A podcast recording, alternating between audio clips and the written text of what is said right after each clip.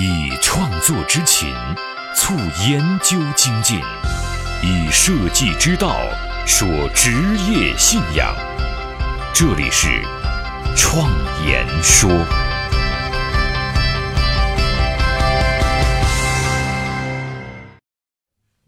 大家好，我是主持人张子健。前几期节目，我们聊了创造力十三种能力训练的一些方法，其中啊，关于同理心能力，我们做了一些概念上的描述。对于同理心详细的内容和训练方法，我们就从这一期开始啊，为大家分享。关于同理心的概念，前两期节目已经讲过了，这里面只做一个简单的补充。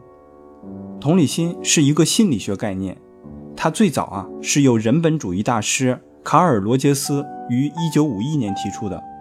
同理心啊又叫做神入或者是共情，即透过自己对自己的认识来认识他人，站在对方的立场设身处地思考的一种方式。在人际交往过程当中，能够体会他人的情绪和想法，理解他人的立场和感受，并站在他人的角度上去思考。和处理问题，并且啊，能把自己的感受反馈给对方。如果把同理心啊换成我们能够理解的词，那就是将心比心。同样的时间、地点、事件，把当事人呢换成自己，也就是设身处地的去感受、去理解他人。这也是 EQ 情商的重要组成部分。同理心在设计行业、咨询行业、服务和销售行业。都是非常重要的职业能力，有这种能力啊，能够达成与别人的沟通，深层次的理解客户的所思所想，它也是设计思维和情感化调研的基础。只有运用和培养同理心，才能够真正发挥他们的力量。同理心呢，其实不是简单的换位思考，它需要专门的付出和培养。同理心的基本原则是：一，我怎么对待别人。别人就怎么对待我。二，想他人理解我，就要首先理解他人，将心比心才会被理解。三，别人眼中的自己才是真正存在的自己，学会以别人的角度来看问题，并以此啊改善自己在他人眼中的形象。四，只能修正自己，不能修正别人。想成功的与人相处。让别人尊重自己的想法，唯有先改变自己。五，真诚坦白的人才是值得信任的人。六，真情流露的人才能够得到真情回报。训练同理心能力所要达到的终极状态就是将心比心，能设身处地地去感受和体谅别人，并以此啊作为沟通的依据，有优秀的洞察力和心理分析能力。能从别人的表情、语气判断他人的情绪，投其所好，真诚，说到听者想听，说到说者想说，以对方适应的形式沟通。同理心的实践啊，是分为几个层次的。第一个层次啊，叫感知，就是具备较高的体察自我和他人的情绪以及感受的能力。第二层啊，叫观察，能够通过表情、语气。和肢体动作等非语言信息，准确地判断和体认他人的情绪和情感状态。第三个层次，不批评，打破主观立场，站在对方的角度上思考问题，从对方的角度上给出合理的建议，而不是习惯性的批评。第四个层次，沟通，听到说者想说，说到听者想听，就是训练我们的沟通能力。第五个层次。处事，以对方有兴趣的方式做对方认为重要的事情，做到将心比心。我们后面所要分享的详细的训练内容，就是依据这几个层次进行的。那么废话不多说了，就让我们开始吧。改变命运的设计力量，相伴一生的职业信仰，启迪思想的。心灵碰撞，坚定清晰的幸福方向，请与我一起设计信仰。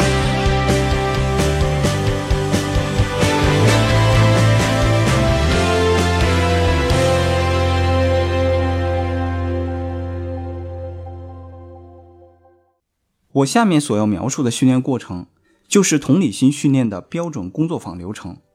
这个工作坊的内容啊，是我根据对其他行业的同理心训练内容改良和优化而来的，其中重点照顾到了创造力人才的特点。这样的工作坊以前组织过好几次，每次啊大约都需要两整天的时间。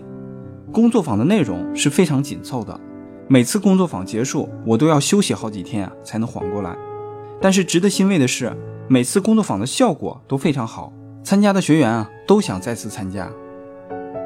在工作坊的最开始，当然需要一次破冰的游戏，让大家互相熟悉起来。我们啊会让两个人随机配对儿。每个人互相用三分钟进行采访，结束之后会让对方去介绍自己的姓名、职业、特长等等。这样做其实不仅仅是简单的自我介绍，也是在训练大家迅速的记住对方所传达的重点信息。接下来我们会进行一个热身游戏，游戏的名字叫猜五官。两个人面对面，先随机由一个人先开始。指着自己的五官的任意一处，问对方：“这是哪里？”对方啊，必须在很短的时间内来回答提问方所提的问题。例如，如果对方指着自己的鼻子问“这是哪”的话，那么同伴就必须回答“这是鼻子”。同时，同伴的手啊，必须指着自己鼻子以外的其他五官。这个游戏啊，除了热身的作用之外，其实也在训练大家的反应能力。紧接着。主持人呢会面向自己，用两个手指啊组成一个人字，然后问大家这是什么字。这个环节的目的是告诉大家，站在不同的角度上，我们所看到的字是不一样的。如果站在观者自己的角度上，那么这个字无疑是一个入字，而只有站在对方的角度上，才能会成为一个人字。这就说明站在不同的角度上。对事物的看法会有巨大的不同，就好像这样的一个小故事：一只小猪、一只绵羊和一头奶牛，它们被关在同一个畜栏里。有一天，牧人捉住了小猪，它就大声的嚎叫，猛烈的抵抗。这时候，羊说：“烦死了，它常捉住我们，我们也没有大呼小叫啊。”这时候，小猪说：“它捉住你们，只是要你们的毛和乳汁。”但是捉住我却是要我的命啊！所以说，从对方的角度上看问题，才是真正的正确视角。几乎所有的问题，只有在这样的视角之下才能够解决。比如说，我们在挤地铁的时候，我们会发现自己在挤上地铁的前后，心态上会发生很大的变化。挤上地铁之前，我们心态的对立面就是车上的人。挤上地铁之后，我们心态的对立面就变成了车下的人，我们就这样本能地站在自己的立场上来看待问题。这样的本能，正是需要我们在同理心当中去去除掉的。同理心是一种后天形成的社会能力，它与天生的本能的私欲会产生对抗。不站在对方的角度上去看问题的例子啊，还有很多。比如说前几期节目中我讲过的两个例子，风风火火的随手打拐的网络行动，最终啊以失败告终；还有为非洲乡村而设计的游戏取水方案，也在实施之后立刻发现了设计的不切实际。这些失败的案例都是典型的不站在对方的立场上去思考问题的结果。那关于不解风情啊没有同理心的故事，我还想到了一个笑话。秘书啊，陪着市长和局长参加一个会，在电梯里，市长不小心啊，也放了一个屁。为了缓解难堪，市长啊和局长都看了看秘书。这个时候啊，秘书就沉不住气了，解释说不是我放的。第二天呢，市长啊就把秘书给辞了。秘书不解，市长说：“你丫的屁大点的事儿都承担不下，留你何用？”这虽然是个笑话，但是面对这种需要随机应变的场景。恐怕很多人都会落入到本能反应的陷阱。那么，有同理心的故事又是什么样子的呢？我们来讲一个蘑菇的故事。有一个精神病人，他以为啊自己是一只蘑菇，于是他每天啊都撑着一把伞堆在房间的角落里，不吃也不喝，像一只真正的蘑菇一样。心理医生想到了一个办法。有一天呢，心理医生也撑着一把伞，蹲在了病人的旁边。病人很奇怪地问：“你谁呀？”医生回答：“我也是只蘑菇呀。”病人点点头，继续做他的蘑菇。过了一会儿，医生站了起来，在房间里啊走来走去。病人就问他：“你不是蘑菇吗？怎么可以走来走去？”？”医生回答说：“蘑菇当然可以走来走去了。”病人觉得有道理，也站起来走来走去。又过了一会儿，医生拿出一只汉堡开始吃。病人又问：“咦，你不是蘑菇吗？怎么可以吃东西？”医生理直气壮地回答：“蘑菇当然可以吃东西呀。”病人觉得很对，于是呢也开始吃东西。所以说，同理心就是为了沟通而生的，而沟通的最高境界就是说到听者想听，听到说者想说。有一种说法。一个人事业上的成功，通常百分之八十五是要靠沟通能力，技能呢只是占百分之十五。这虽然有点夸张，但是我是认同这种沟通能力的重要性的。工作坊到了这个阶段，我们又进入到了一个互动游戏了。这个时候，我们要求大家迅速的双手掌交叉握紧，然后改变习惯性的交叉方式，再来一次。这时候，每个人都来谈一谈自己的感受。很多人会说，仿佛握着的不是自己的手一样。这就是习惯性行为被我们打破之后的不适应感。同样的，同理心的训练也是一样，站在对方的立场也会让我们有不习惯的感受。那么，在现实生活当中，有哪些事情能充分的说明同理心呢？我们啊，下面来复述几段场景对话。我们先举一个跟孩子沟通的例子，一个三岁的孩子啊去看医生，从医生开始打针、吊上点滴，一直到医生离开，这个孩子啊一直哭个不停，妈妈就安慰他：“妈妈，拜托你不要哭了好不好？医院的人都被你吵得受不了了。妈妈抱你，乖宝宝最乖了，最听话了。等一下给你买玩具好不好？你要再哭，病就不好喽。你不哭我就给你买麦当劳吃好不好？”你要是一直哭这么大声，隔壁的警察就来了。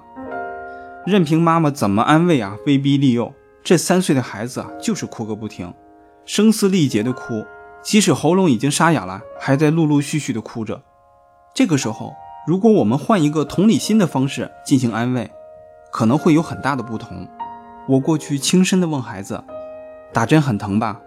孩子竟然安静的听我说，并且点点头。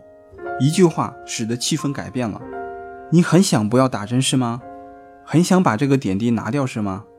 孩子啊，开始跟我对话，这是他住院以来第一次啊不再哭闹，而用语言表达意见。我继续问，你害怕打针很久，那我去问医生可不可以不要打。我离开病房时，孩子安静的小睡，隔十分钟再进病房，孩子立刻睁开眼睛问医生怎么说？我告诉他，医生啊正在忙别的病人。等一会儿啊，过来看你。听过话之后，孩子安心的睡了。我们再来看一看另一段对话，一个父亲和已经上了高中的儿子的对话。儿子说：“上学真是无聊透顶了。”父亲说：“怎么回事？学的都是些不实用的东西。现在的确看不出来好处。我当年啊也有同样的想法，可是现在觉得那些知识啊还是蛮有用的。你就忍耐一下吧。”我已经耗了十年了，难道那些 x 加 y 能够让我学会修车吗？修车？别开玩笑了！我不是开玩笑，我的同学王明啊，辍学学修车，现在月收入不少，这才是有用的呀。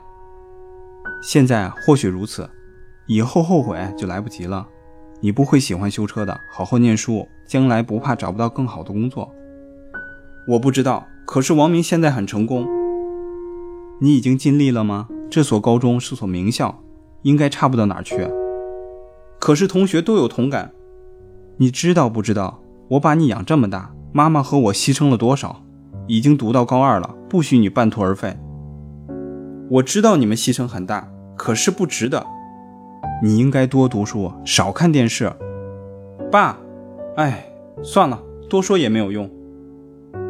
听到上面这段对话。可见父子啊已经快吵起来了，但是儿子的想法也许是没那么简单的叛逆。其实啊，这个话题是没有被很好的引导。那我们来换一种方式啊进行对话。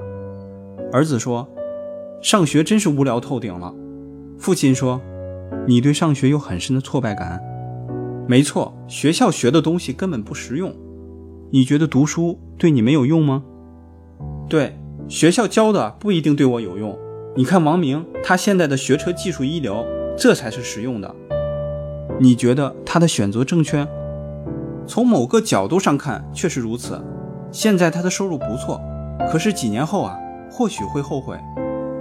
你认为将来他会觉得自己当年做错了决定？一定会的。现在的社会里，教育程度不高啊，会吃亏的。你认为教育很重要？如果高中没毕业啊，上不了大学，也找不到工作，有件事我真的很担心。你不会告诉妈妈吧？那你是不想让你妈妈知道吧？跟她说也无妨，反正啊，她迟早会知道的。今天学校啊举行阅读能力测试，结果啊我只有小学程度，可是我已经高二了。那我有个构想，也许啊，你可以上补习班加强阅读能力。我已经打听过了，可是每个星期要耗上几个晚上，补习的代价太高了。而且我答应了同学，晚上另有节目。你不想食言？不过补习如果真的有效，我可以想办法跟同学改期。你其实啊，很想多下点功夫，又担心补习没用。你觉得会有效吗？大家看，如此一来啊，这对父子的对话就进入到了解决问题的路径。这就是运用了同理心这种对话方式的不同。那么下面我们再来看一看老婆和老公的对话。老婆说：“你今天晚上又要加班啊？”老公说：“是啊，我也没办法，不是早就说好了吗？今晚陪我一起出去逛街的。哎，事先也不知道今晚会临时让我们加班赶报告啊。”你天天只知道工作工作工作，从不给我留点时间。你看，你又开始抱怨了。你以为我喜欢加班啊？我每天上班都快要累死了。我每天待在家里才要烦死了呢。你什么都是老板第一。哎，我工作这么辛苦，别人家的老婆啊都懂得心疼和体谅，而你却是老是抱怨发牢骚。拜托，我每天整理家也很辛苦的。别人家的老公都那么体贴陪着老婆，你却一点都不关心我。就这样，这对夫妻就吵起来了。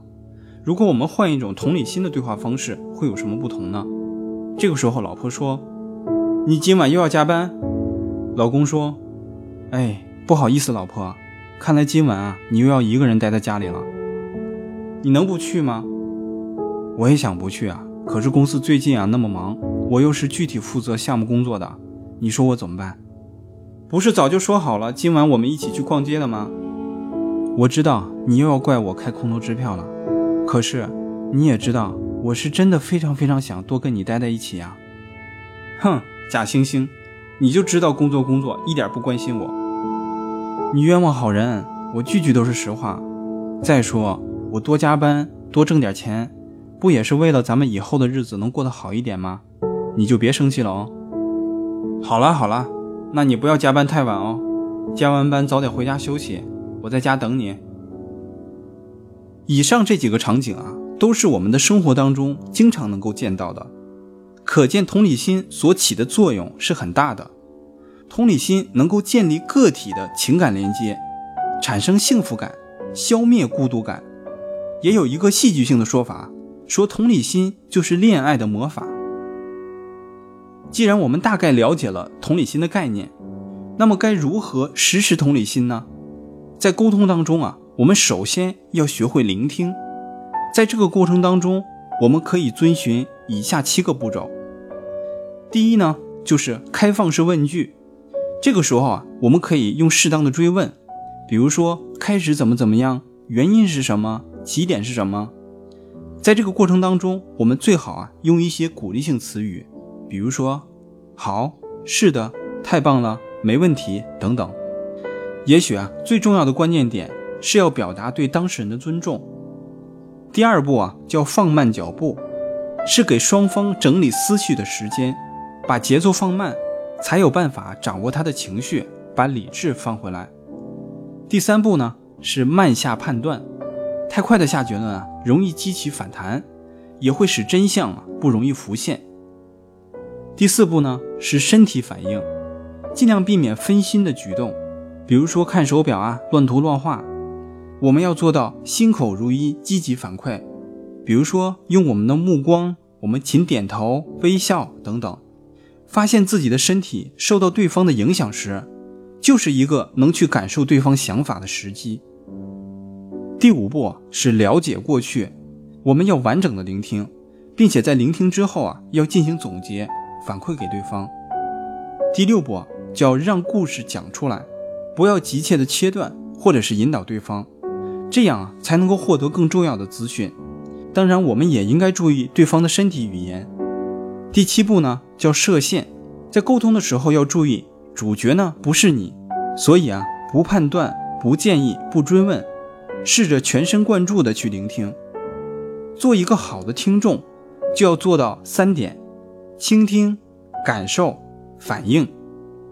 注意在倾听的过程当中啊，尽量避免使用。至少怎么怎么样的句式，和你怎么怎么样的句式，也不要过度的回应。常见的过度回应的类型有：不停的给建议，不停的给建议，不停的去探究，不停的去诠释对方的意思，不停的去评价，这些都是应该我们忌讳的过度回应的类型。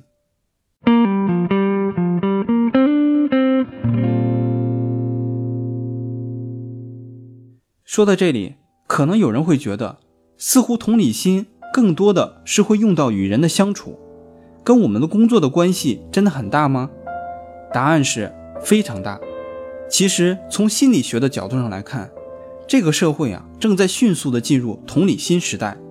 同理心带来了人与人之间的连接，也带来了个体的全脑思维，也就是左脑加右脑的发展。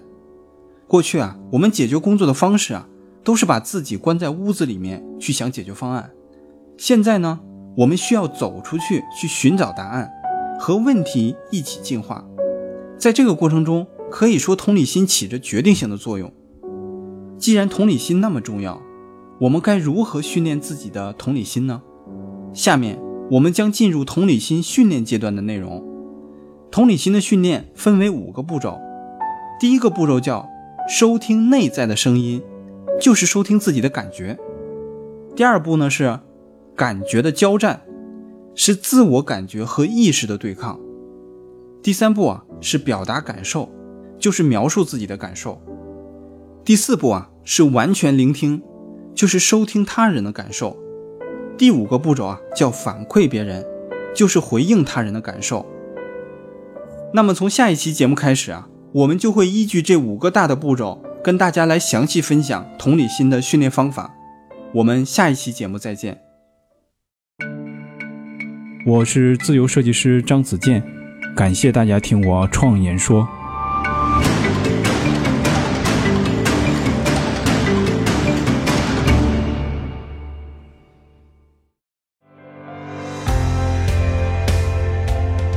所见的现实，转瞬之间必然会被改变。